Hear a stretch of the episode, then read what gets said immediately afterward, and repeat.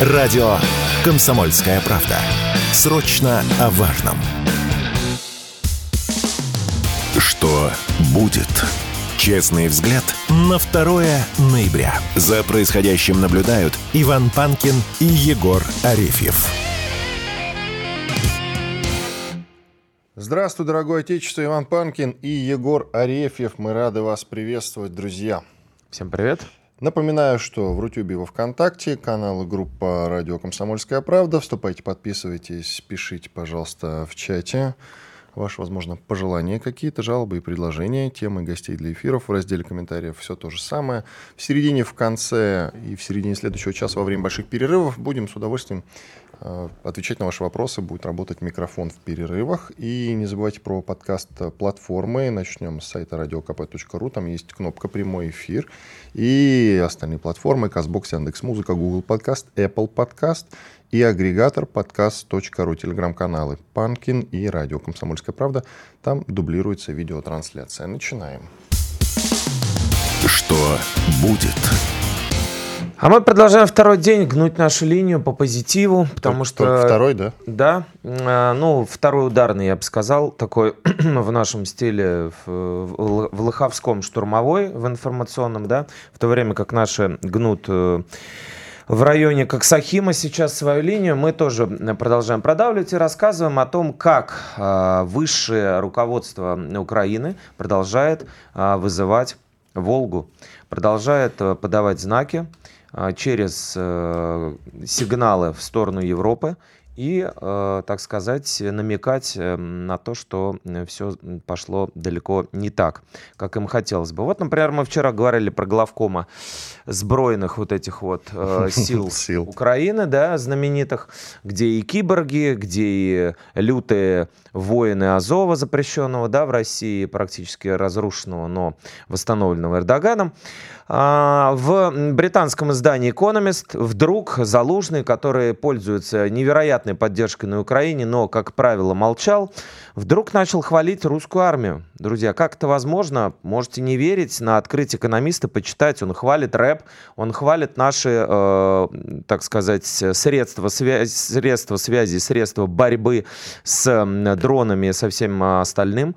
Он хвалит систему С-400, которая говорит, что могут запросто достигать достигать, Днепропетровска. Вот, говорят, что мы улучшили э, работу ПВО. А главное, он говорит, что никакого, никаким прорывом не пахнет. То есть, по сути, фактически, друзья, я на этом а, сакцентирую ваше внимание, никого не закидываю шапками. Я цитирую всего лишь.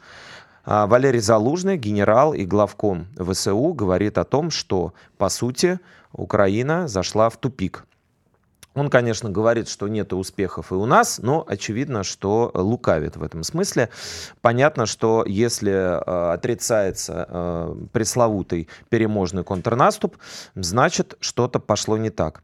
Ему вторит э, президент страны Владимир Зеленский, про которого мы вчера говорили тоже не раз в связи с этим большим как бы, программным текстом в э, британском издании. А, текст этот отражает мрачную атмосферу в киевском офисе. Вот, и а, слово «nobody», «никто» а, на обложке «Time» А, рядом с которым, точнее, внутри которого и есть Зеленский, тоже говорит о многом. Из победителя, из, ну, как они считали, да, из некого символа сопротивления, естественно, нашей стране, кому еще, он превратился в никто. И вот никто рассказал на, в своем видеообращении в среду, то есть накануне, то есть вчера, 1 ноября, в день, когда отмечался, э, отмечалось 30-летие Евросоюза, вот, э, так называемый Маастрихтский договор э, вступил в силу, который заложил основы э, Европейского Союза современного. А, это обращение, по сути, имело истеричную форму, потому что Зеленский, который пытался делать обычно э, хорошую мину при плохой игре, по сути, начал давить на Европу и говорит, что а, мы ценим Европу нашу, Европу взаимодействия, цитирую, а не Европу споров, Европу людей, а не Европу идеологии, потому что только таким наш континент способен защищать и защитить человеческую жизнь в странах Европы и в мире. Он намекнул и даже, я бы сказал, подчеркнул, что именно Украина сделает Европу сильнее, чем когда-либо. И мы, то есть Украина, работаем максимально активно. Я думаю, что все они, и Залужный, и Зеленский, Double Z, а, по сути, понимая, что против главной Зетки, а, по сути, уже ничего они сделать не смогут, начинают готовить пути какие-то отхода, или, или прекрасно осознают, или и или э, прекрасно осознают, что в Европе все уже начинают потихонечку отворачиваться от Украины. Мы знаем, что в Швейцарии э, есть э, определенные силы, которые настроены против э, поддержки Украины, что в Германии создается партия, которая, собственно говоря, очень сильно лояльна нашей стране. Ну и все это не может их оставлять, естественно, без э, волнения очень сильного. По поводу Залужного, ты э, как думаешь, чем то вдруг связано его такое вот откровенное интервью? Ну, я думаю, что помимо как бы предстоящих э, выборов, на которые могут быть тоже, ну, может быть, планы не только у него, но у тех, э, кого он будет поддерживать на этих выборах, а он фигура все-таки политическая в том числе. Мне кажется, что, ну, очевидно...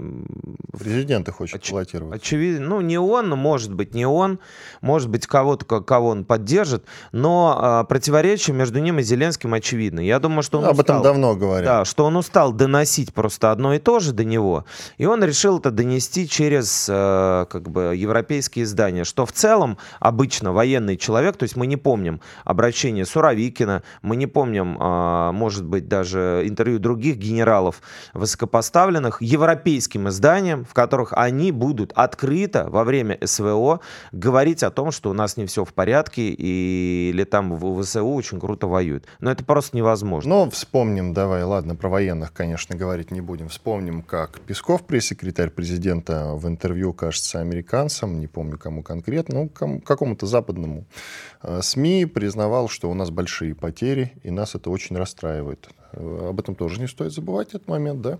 Ну, раз в таком контексте я имею в виду. Потом, Залужный, зачем, ты думаешь, жалуется? Да все по-прежнему. Денег дайте, ну, денег нет. дайте. Ну, Видите, нет. какие проблемы у нас. Поэтому подкиньте еще, не забывайте про нас. Пожалуйста, Россия очень сильна. Но мы сопротивляемся, и у нас вроде бы что-то даже получается. И теперь, что касается тупика, по поводу тупика, это самое интересное. Он ведь говорит о том, что в тупик зашли не только ВСУ, ЗСУ, в тупик зашли обе стороны. Вот что он имеет в виду, как я это понял, по крайней мере, из «Экономиста». Ну да ладно. Ну да, это на самом деле новостью ни для кого не является. При всех э, технологических прорывах и при том э, вкладе, так скажем, э, в изменение рисунка войны, который внесли дроны, все, кто воюет, все, кто воюет, говорят, что э, нынешняя э, спецоперация и противостояние с Украиной очень похоже на Первую мировую. Это практически ретроспектива Первой мировой в том смысле, что идет окопная оппозиционная война без каких-то супер баталий. Всем хочется брусиловских прорывов, каких-то чудес э, стратегии. Вот. Ну, помимо котлов, которые мы знаем, и помимо э, кольца, которое сейчас закрывается в Авдеевке, как бы таких супер прорывов брусиловских никаких не было. В основном это тени-толкай. А, поэтому, э, ну, если в Первую мировую танки могли изменить э, как бы ход войны, как-то переломить это, да, то сейчас, беспилотники. то сейчас, да, сейчас их количество. никого не удивишь, и беспилотники есть у всех всех, как мы выяснили в наших эфирах не раз. Есть беспилотники у них, есть беспилотники у нас, и э, как бы перел... ну, какого-то радикального изменения рисунка войны это не понесет. Поэтому да, тяни, толкай, Залужный это признает, но он это признает. Тут, мне кажется, самый главный факт в том, что это признает главком ВСУ, который, как нам рассказывали вражеские языки, самый мудрый, самый спокойный, самый непоколебимый, самый вот, который говорил, что мы любую прорвем оборону, и мы любую любую, любую переломаем российскую, значит, а, российские любые бригады. Но вот видите, как оказывается. Но он-то для женской аудитории писал. Помнишь вот историю, когда он с девчонками в инсте переписывался? Но... Это же ну, все такие громкие слова, чтобы быть. потом было о чем поговорить с подписчицами. Представители Хамас записали обращение с благодарностью Зеленскому за оружие и помощь в борьбе с Израилем. Во имя Бога милостивого. Серьезно. Да, действительно. Э, я так понимаю, либо это какой-то очень красивый вброс, э, красивый. Авторам спасибо большое. А если это правда, ну, суть по сообщению, все-таки будем верить а, официальной версии, официально гласит, что это все-таки представители Хамас. И они благодарят Зеленского за поставки оружия.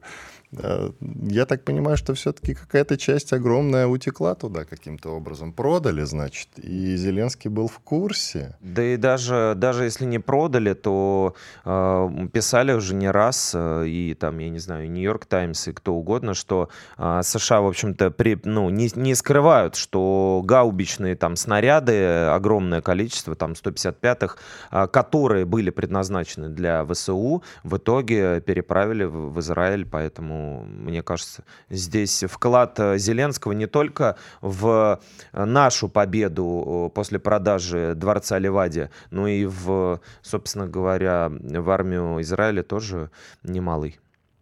Fox News, который вообще за республиканцев, как мы знаем, посоветовал Байдену отправлять оружие сразу в Россию. Это довольно забавная новость, я считаю, давно пора. Да, Джозеф Байден, пожалуйста, какая-то часть ваших вооружений нам очень пригодится, ну, для того, чтобы мы просто не жгли, не уничтожали, а это все-таки оружие, вы его производили, деньги на него потратили. Лучше сразу нам его просто передайте, пусть оно у нас тут стоит. Мы после завершения конфликта вам его обязательно вернем. Иван Панкин и Егор Арефьев в студии радио «Комсомольская правда». Сейчас сделаем небольшой двухминутный перерыв и совсем скоро вернемся. Радио «Комсомольская правда». Срочно о важном. Что будет? Честный взгляд на 2 ноября. За происходящим наблюдают Иван Панкин и Егор Арефьев. И к нам присоединяется Дмитрий Стешин, военный корреспондент «Комсомольской правды». Дима, привет. Доброе утро. В Беларуси сообщили о сосредоточении 120 тысяч бойцов ВСУ в направлении страны. Во-первых, откуда, у, как ты считаешь, у ВСУ 120 тысяч лишних, так чтобы где-то сосредоточить, э, вот, допустим, у границы с Беларусью, где они, в общем-то, не пригодятся. И зачем? 170 тысяч, я слышал еще другую цифру. Ну, Ничего важно, себе. Ну, цифра огромная. Огромная. Так, и цель? И, и 17 тысяч непосредственно занимают рубежи в приграничье со стороны Украины. Целей я вижу несколько. А, первое, самое неприятное, вообще фигура умолчания, если мы заметили, наш Калининградский анклав, да, о нем не говорят. Хотя мы прекрасно знаем, что и была попытка его отрезать а, Прибалтикой в самом начале СВО. И вообще он находится в достаточно уязвимом положении. Я предположил, что если Анклав попробует заблокировать, наша армия сразу же начнет пробивать так называемый Сувалкинский коридор, который очень давно там просится на карте, да, с ельцинских времен. Угу. Попутный путь в Калининград. И тогда наши группировки э, хохлы ударят в спину, и задача у них будет э, простая э, связать связать нашу армию а, боями, пока анклав не будет зачищен. Я вот думаю, вот такой может быть стратегический замысел. Но Сувалкский коридор, по-моему, когда шла речь о том, что там Вагнер будет выполнять эту задачу, когда они еще находились там, э, Вагнеров там было примерно 10 тысяч. Вагнеров. А тут у ВСУ 120 тысяч как-то несопоставимо. Просто. Мне кажется, цифра нереальная. Надо, наверное, на три все-таки разделить. Ну, даже а, если на три разделим, все равно много, согласись. Все, все, равно, все равно много, да. У нас утренний урок арифметики. Деление, вычитание. А, не очень хорошо с резервами ВСУ. Они постоянно ими маневрируют вдоль фронта. Это прямо заметно. Когда была активизация в Авдеевке, мне товарищ, который работе на мы с ним ну, каждый вечер переписываемся. Вот, он мне пишет, у нас тихо. Вот, у нас вот какой день тихо. Он мне подтвердил информацию, которая была о том, что ВСУшники оставили э, какие-то занятые позиции, вообще оттянулись в серую зону и окапываются, то есть э, перестали активничать. Но это сразу же такой признак, что они перебросили э, на угрожаемое направление каких-то резервов нет. Я не верю, что у них там может быть резервная армия, ну, гигантская по масштабам этой войны. Ну, возможно, это такой э, вброс. Вот мы его сейчас обсуждаем, все его обсуждают. Про Вагнер, да, Дмитрий, вы упомянули. Давайте вот от вбросов перейдем, что называется, к фактуре. Вам известна судьба подразделения, потому что вот какие-то противоречивые данные поступают. А, сначала все говорили о том, что он входит в состав Росгвардии. А потом вот э, представитель Вагнера в Пермском крае сказал, что сын Пригожина Павел возглавил ЧВК сейчас, а в то же время Александр Хинштейн, небезызвестный депутат Госдумы, говорит, что все это вбросы, что все это фейки, и к Росгвардии Вагнер никакого отношения не имеет. Я бы на данный момент поверил бы Хинштейну. Вот. Он весьма информированный человек. Я думаю, если будут какие-то перестановки, переподчинения, я думаю, там очень серьезные переговоры идут о судьбе одного из самых боеспособных подразделений планеты да, на данный момент. И я думаю, что никто скрывать не будет, если, допустим, Вагнер уйдет в Росгвардию. Я думаю, идет за Вагнер идет борьба. Вот. Потому что, ну, есть за что побороться. Я просто видел вагнеровцев достаточно. Я видел, как они воюют. Это удивительные люди. Вот я имел счастье там с офицером Вагнера из первой волны. Вообще вот он только образовался, 14 год, который был, прошел с ними в боях там. Прожить на полу а, бок о бок три месяца. Для меня это вообще образец русского офицерства. Он уже не воевал, потому что, ну, здоровье все закончилось, да, но вот а, он остался все равно русским офицером. Так что я очень хочу, чтобы, э, чтобы мы а, распорядились по уму вот этим наследством. А есть мнение, особенно среди э, участников ЧВК, что Вагнер работает э, так, как Вагнер, только когда он Вагнер. То есть магия вот эта вот, э, или то, как вы говорите, образцовость, эталонность, заточенность там на дисциплине и всех остальных э, важных вещах, она работает только вот внутри организации. Будет ли он оставаться тем самым Вагнером, когда войдет в любой из э, подразделений, в любой из, э, я не знаю, видов, российской армии? Нет, и это самая главная нерешаемая проблема. Там э, у Вагнера немножко другая система управления и вообще подход к боевым действиям. Э, когда вышли на подгорное, кажется, село или подгородное, э, самая окраина Бахмута, еще, вот, еще Бахмут не взяли, да, я был в этом подгородном, я, во-первых, видел, что Э, вагнеровская авиация работает в упор. Никакой там стрельбы по целям, которые сказал автомат скабрирования там с 5 километров. А, я немного поговорил с ребятами, которые там занимались штурмами непосредственно, как они штурмовали. Там до десятка разведок объекта, прежде чем там начинают на него заходить штурмовики. Вот. Танки тоже работают с прямой наводкой. А, рэп э, стащили просто со всей округи, украли там, вымутили, отняли, э, где-то в Африке притащили, да, закрыли весь район. Там, ну, до них было тяжело добраться, потому что у меня перестал работать навигатор еще до подъезда, до, до, до Вагнеров еще километров 20 оставалось, да, у меня, кстати, карта навигатора, но стрелка на ней не двигается, весь, весь район просто закрыт, накрыт куполом. Вот, ну, так они воевали. Ну, и спросила, говорю, дисциплинарные меры какие?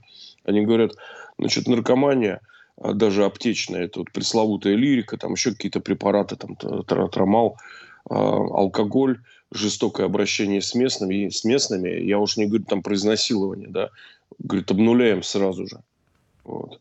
Я говорю, а на чем, как же вы оттягиваетесь? Он говорит, мы очень любим энергетики. У них там даже штурмовое подразделение было, ШИО, штурмовой отряд а, Берн, знаменитый энергетик. Uh-huh. Я, я им возил всегда в, подарки, в подарок а, масло лимонника. Вот. Масло лимонника, ягода лимон. Которые тоже служат э, тонизирующими заменителями э, энергетика в банках. Да, энергетика вообще, э, те, кто воюет, называют топливом войны. Дмитрий об этом. Э, Пару мгновений, да, друзья, восстановим говорит. связь. Видимо, возникли опять какие-то технические Лола. сложности. Да, да, да. Дима ага. вернулся. Масло Дима. лимонника, масло лимонника. Зависли. Да, продолжай, Дим, масло лимонника. Опять, что ли? Да что ж такое, а? Ой! Эм, возможно, это какое-то, знаешь, кодовое слово, по которому отключают э, связь Какой, знаешь, Есть надо такие действительно записывать время- кодовые слова, Да, чтобы да, да. как-то избегать. что- Типа масло лимоника раз сразу глушат сразу э, связь да-да-да. нам скайпа, все старлинки начинают работать против нас. Да, это вообще забавно по поводу энергетиков. Интересная информация. Да, это, ну, то есть без остановки все и все комбаты и Моторола и Ги все были, ну, просто, ну, фанатами, и не только они, все, все, все фанаты энергетиков. Это Дима, известная история. Дим, слышь, на, Да, ма- слышу. на, на лимоннике. Супер, супер дисциплина, да. Масло лимонника, М- энергетики. м- м- Моторола с полуторалитровой бутылкой флеша, Да. такой мне говорит, это, говорит, э, топливо войны. Да-да-да. Вот, а я с него, с него обезьяничал, а потом не мог сон восстановить. э, Без таблеток ну, не получилось. как бы. Да-да-да. Вот. Ну И второй совет от Моторола, чтобы не обращать внимание на бронежилет, надо его не снимать никогда. Ну вот я да не снимался до образования спаек в позвоночнике, ну вылечили. Ничего себе. Слава богу. Я думал, ты скажешь, чтобы не замечать бронежилет, не надо его надевать. Ну да ладно. Не-не-не, мотор вот э, он серьезный был человек в этом плане. И правильно. А немецкое издание Bild пишет о том, что Россия создала непроходимую оборону, по сути, и продолжает ее укреплять. И плюс э, Economist э, дает интервью с главой, главкомом ВСУ Залужным, в котором тот говорит о том, что обе стороны, судя по всему, насколько я понял, обе стороны, он имеет в виду, зашли в тупик в плане войны. Ты что скажешь? Но вот мнение Залужного, я с ним солидарен, я давно про это писал, что повеяло Великой войной, да, у нас ее называют Первой мировой, вот этими всеми сапами, подкопами, пони- понимаешь, вот, вот эта бессмысленная история. Но Первая мировая же решила, решилась м, надрывом не германского тыла, скажем так, да, Германия не смогла вывести эту войну. Но никак а, в позиционных боях, там, 10-километровых траншеях. Я тут почитал и Олдингтона, и Мартышевского «Великая война», и Юнгерна в «Стальных грозах». Вот, вот набор книг, если кому интересно, да, весьма рекомендую. Не ремарка, да, О, ни в коем случае. Ромель И, э, можно. Ну, что ни в коем случае-то, Дим, сразу. Можно и почитать на досуге, что уж там. Ну, после Юнгерна, да, и посмотреть какая-то э, жвачка э, либерально-пацифистская, да. Извините. Сделаем перерыв. Оставайся, пожалуйста, с нами. Радио «Комсомольская правда». Никаких фейков, только проверенная информация. Что будет? Честный взгляд на 2 ноября. За происходящим наблюдают Иван Панкин и Егор Арефьев. И с нами по-прежнему Дмитрий Стешин, военный корреспондент «Комсомольской правды». Дим, давай тогда уточним. Если мы, как говорит главком ВСУ Залужный, все обе стороны зашли в тупик, ты давно пишешь о том, что повеяло Первой мировой войной, то есть окопной. И, кстати, дойдет ли до братании на фронте, уточни, пожалуйста. Но в целом вопрос Что за касается... провокационный вопрос? Ну, извините, эфир все-таки. Ну, И для этого нужны большевики-агитаторы в изрядном количестве. Ну, я, я не помню их работы на фронтах Первой мировой войны, когда, в принципе, солдаты уставали и собирались. Вот новогодний, ты должен знать этот факт. На, на Новый год собирались уже с обеих сторон, и там жгли костры, пели песни, ели. Потом расходились по своим Иван, окопам и Иван, начинались ты- ты- ты перестреливаться. Ты не прав. Это краеугольный камень был большевистской пропаганды. Я, я сказал, я не помню вот этого момента. Не то, что я там прав, не прав, я этого факта Ну. не знаю про большевиков-агитаторов во время Первой мировой. Ну, вообще они без остановки лазили. В итоге, по итогам по- получилось у них самоуправление армией, солдатские комитеты, которые, как правило, возглавляли а, большевики. Ну и дальше мы знаем, что было там 17-й год. Вот. Вопрос касается выхода из ситуации. Окопная война – это, в принципе, тупиковая, э, тупик такой. Э, Что делать-то, чтобы переломить ход боевых действий, в принципе? Ну, как сейчас модно говорят э, политологи, все будет решаться на внешнем треке, скажем так, да. А что это значит на внешнем треке? На А, политическом? То есть это какой-то договорняк? Это какая-то заморозка или что? Все будет зависеть от событий вне линии фронта, скажем так.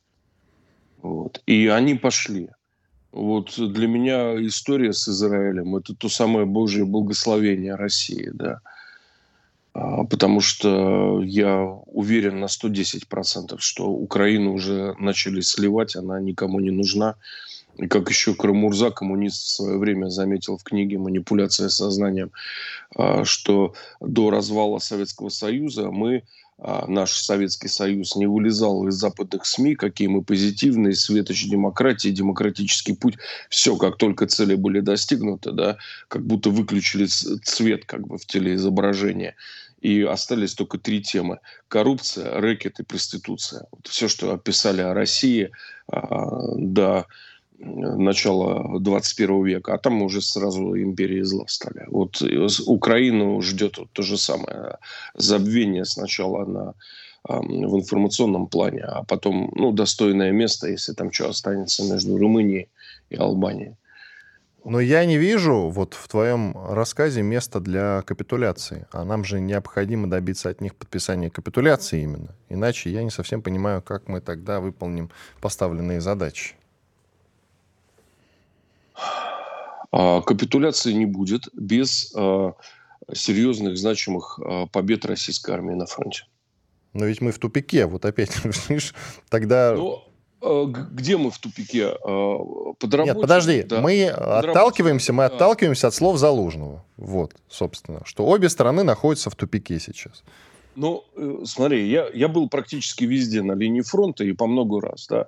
Ну, подработано, понятно, позиционные бои, которые идут очень давно. Примерно то же самое на Херсонщине, это рядом. Времевский выступ, еще одна, короче, такая точка напряжения. Да? Там этот выступ укропы срезали, ну и все. И дальше, значит, никуда их дальше не пустили, никуда они дальше, скорее всего, никогда не пробьются. Под э, Донецком линия фронта вообще уже десяток лет стоит нерушимо.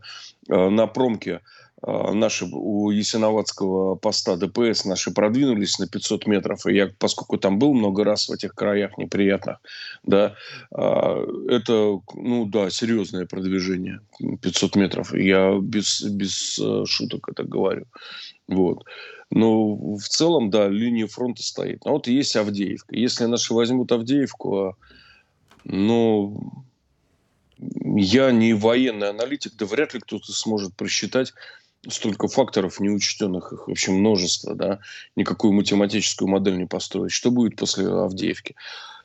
Вполне возможно, поскольку э, украинский народ или тот, кто записался в украинский народ, он живет инстинктами, ожиданиями, ложными победами.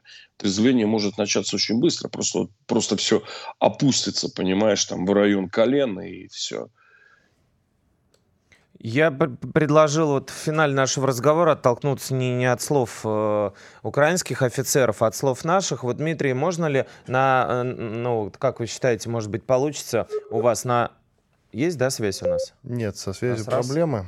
Ну ладно, тогда... Я, я да. Вот, да, да, да. Я, я вот. последний Опять, да, опять враги нас пытаются э, заглушить, но у них ничего не получится. Я хотел спросить о прогнозе, может быть, на контринтуитивном уровне, вот оттолкнувшись от слов наших э, офицеров, э, Захар Прилепин называл дату 2028 год, окончания противостояния с Украиной. Апти Алаудинов, значит, командир Ахмата, говорил так, если я в 2024 году СВО закончится, или я ничего не понимаю в военном деле. А, вы к какой дате склоняетесь? А Петр Толстой говорил пять лет еще, это который зам ну, Володина в Госдуме. Мой товарищ, мой товарищ разведчик Харам, э, человек, у которого 5 пулевых и 17 осколочных ранений, очень грамотный воин, прям вот инициативный, а, который работает с кучей источников, как только у него появляется возможность, он а, называл дату прекращения 24 год он считал по потерям опрашивая пленных там по документам из открытых источников. Вот, вот у него мнение, что 24 год и все. Военный задор на Украине закончится. Вот так. Спасибо. Спасибо. Будем Спасибо, кстати, что с позитивом, Дим, сегодня. Благодарим. Дмитрий Стешин, военный корреспондент «Комсомольской правды», был с нами на связи. Сейчас попросим уже подключить к нашему разговору Анатолия Матвейчука, полковник в отставке военного эксперта и главного редактора информагентства «ANNA News». Мне подсказывают, что он будет через пару мгновений. А я уточню, вот мы говорим про финансирование.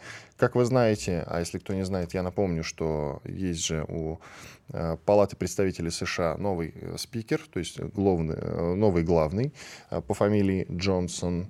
Так вот, и он говорит о том, по крайней мере, мое любимое американское издание «Политико» пишет о том, что он после всех этих долгих разговоров, которые вот на протяжении последних дней продолжались, когда он говорил, что нет, нужно серьезно сокращать поддержку Украины, а лучше бы вообще ее закончить, потому что нам нужны самим деньги и так далее и тому подобное. Потом он какие-то противоречивые заявления делал о том, что мы не можем дать Владимиру Путину победить на Украине. В общем, непонятки какие-то были. И тут, наконец, он а, зафиналил все эти свои заявления а, тем, что финансирование Украины все-таки поддержал, но не в том объеме, который запрашивает Белый дом.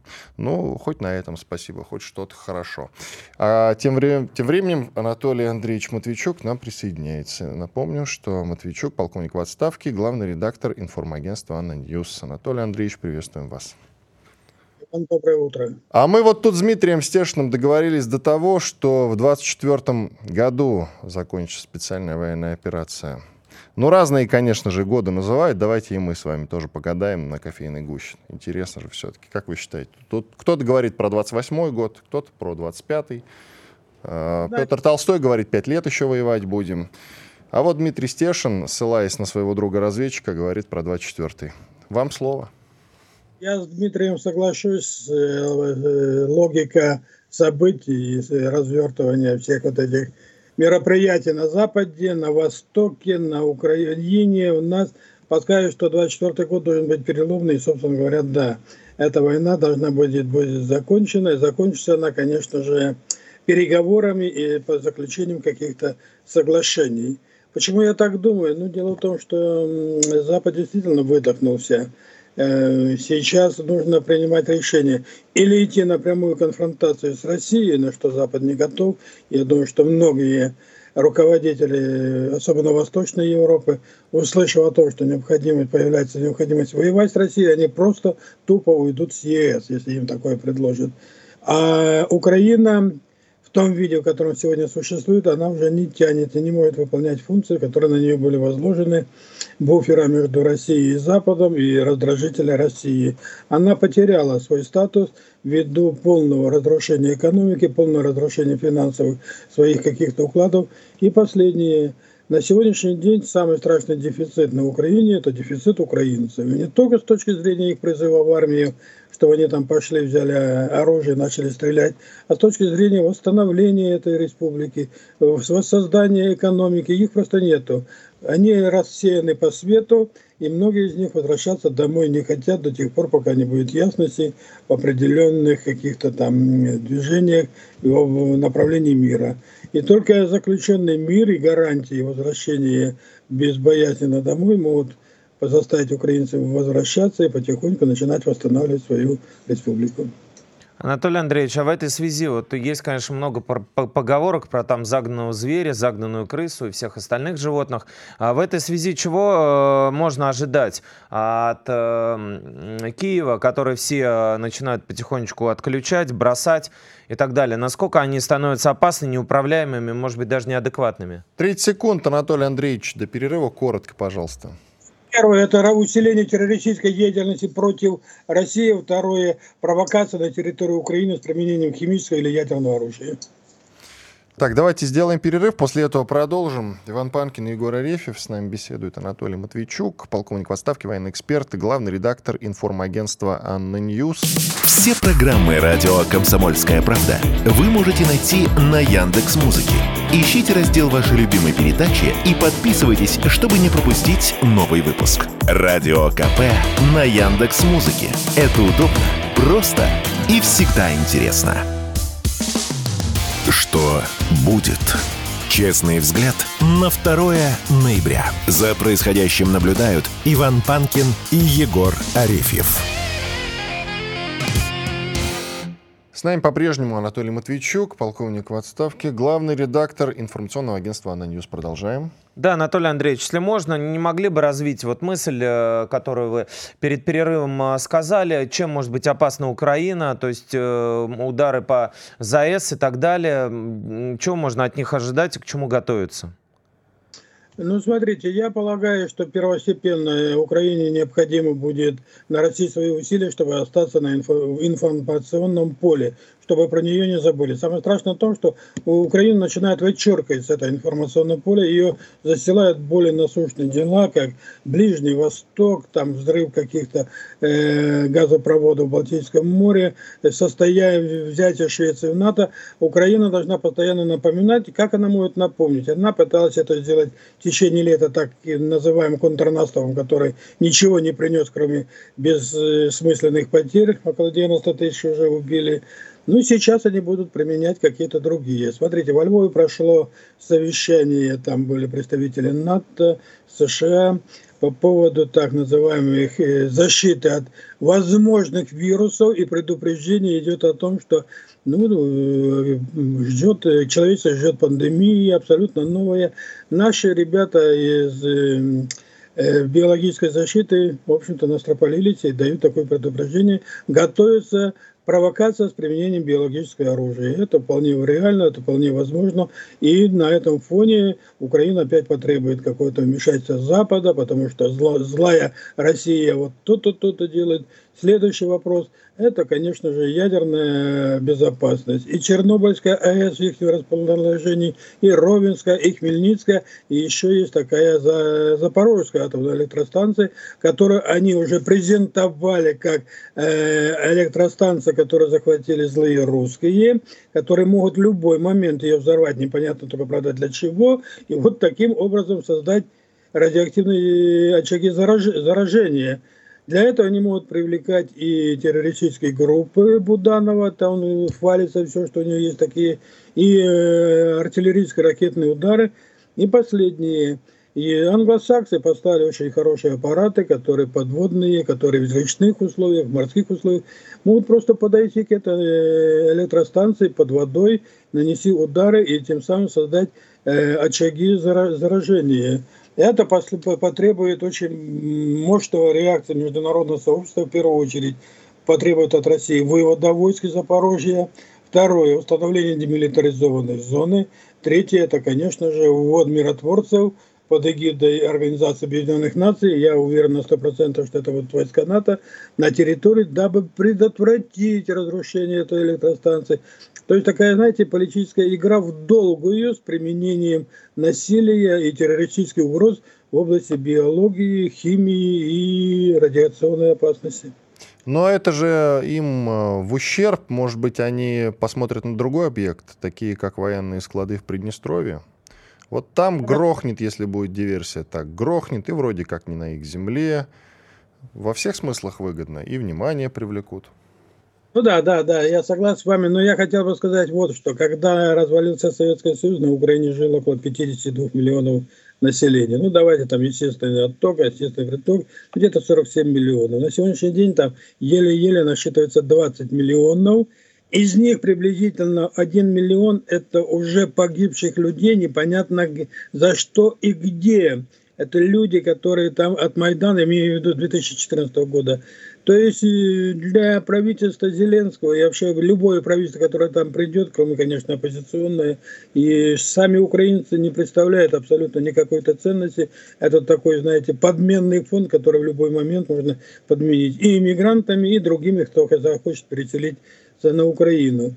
И последнее. Создать э, условия радиоактивного заражения на территории Запорожья, это очень выгодно. Во-первых, они мгновенно же автоматом highly likely начинают обвинять Россию, что это она придумала и она взорвала. На Курской, если произойдет эта авария, ну тут, в общем-то, уже Россия начинает обвинять Запад и его приспешников, что это они взорвали. То есть тут и будет игра в долгую, кто кого перехитрит. Но я не думаю, все-таки надеюсь на знаете, рассудительность вот этих всех руководителей, хотя на украинских очень малая надежда, но что это не состоится. Анатолий Андреевич, а вот к вам, как именно сейчас не а, полковнику, а как к руководителю медийной большой структуры, такой вопрос по поводу медийных войн. Вот мы сегодня обсуждали некие мифические 120 тысяч э, резервистов, которые там э, возле Белоруссии якобы будут располагаться из ВСУ. А еще на Украине, э, вы наверняка читали, а, объявляют цифровую так называемую мобилизацию, то есть уже серии там можно зайти в интернете, кликнуть галочку поставить, в каких войсках ты хочешь служить, чтобы там не сразу убили, а хотя бы там э, через какое-то время, э, или там, значит, э, врачом устроиться, или там каким-то волонтером. Вот, насколько это, на ваш взгляд, эффективно? Смогут ли они хоть какой-то добор сделать? Вот, или это как бы очередная громкая пиар-акция? Ну, смотрите, да, катастрофическое уменьшение личного состава вооруженных сил – Э, заставляет Зеленского и его команду искать какие-то способы пополнения армии. Армия реально потеряла авторитет среди населения. Значит, мобилизация, вы знаете, на Украине называется могилизация. То есть люди бегут как только могут от этой всей ситуации. Придумали электронный контроль. Электронный контроль, тот, который они сейчас идут, это тотальный электронный контроль за всем населением Украины. В виде, чего греха таить, каждый имеет там какую-то карточку электронную, приватбанка, там, не знаю, Ощадбанка. Она постоянно отслеживается специальными службами. Вы знаете, где находится там Пилипенко и Филименко, я не знаю, кто там еще где. И в любой момент ее можно поставить под э, ружье. Второе, вы говорите 140, но 140 это, знаете, хромые, слепые женщины, которые военно обязанные. Э, что это за цифра? Это цифра расчета помощи Украине. Дело в том, что сейчас стоит вопрос, а под что давать Украине деньги? Под что давать? Раньше была армия 700 тысяч, сейчас этой армии нету, она где-то 500 тысяч, техники нету, все разрушено. Э, Зеленский говорит, дайте денег. Вот он должен сейчас обосновать, под что?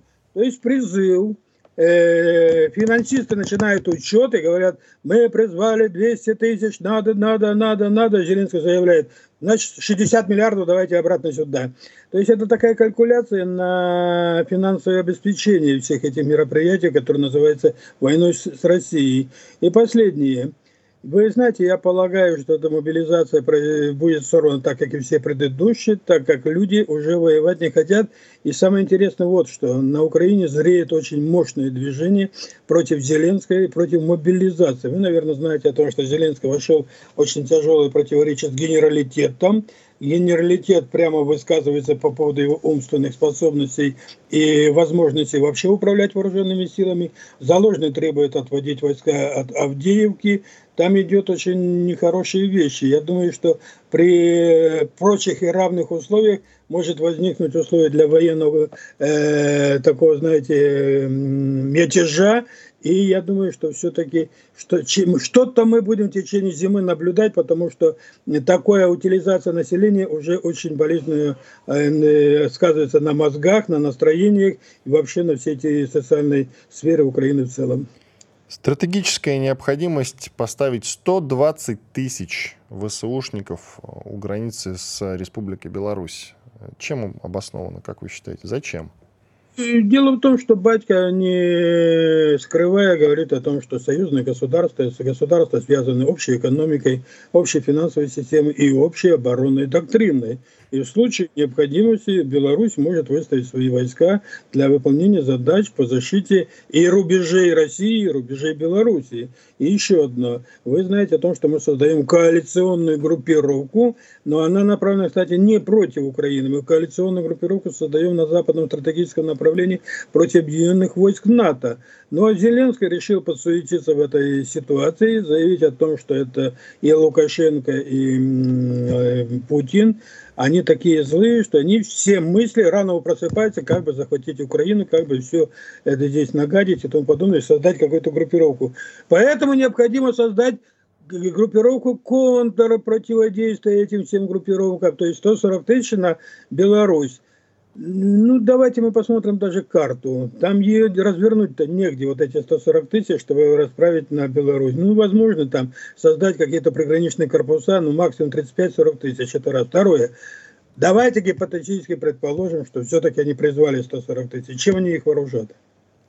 Э, ну, автоматами ППШ у них, кстати, есть. Очень много на складах ППШ есть. Это там миллионы единиц насчитываются. Они там с них э, муляжи делают, э, сувениры. Но тяжелой техники нет. Произвести тяжелую технику они не в состоянии. Запад, вот э, э, американцы наскребли 30 танков. Больше они ничего сделать не могут. А эти самые леопарды, вы и про советскую технику я уже молчу. Ее уже на Западе нету. Советская техника вся утилизирована. А то, что пытается поставить, даже голландцы начали снимать с бронетанковых музеев танки какие-то прослали. То есть, ну, опять Первая мировая война, 14 год, пехота ура-ура, с трехлинейкой идти создавать группировки, это нонсенс, это э, абсолютно безграмотность, и это абсолютно, э, я думаю, безыдейность и бездуховность, та, которая сейчас царит э, в верхах на Банковой. Спасибо. Вчера... Спасибо, Анатолий Спасибо Андреевич. Большое. Анатолий Матвейчук, полковник в отставке, военный эксперт, главный редактор информационного агентства «ANNA News». Радио «Комсомольская правда». Мы быстрее телеграм-каналов.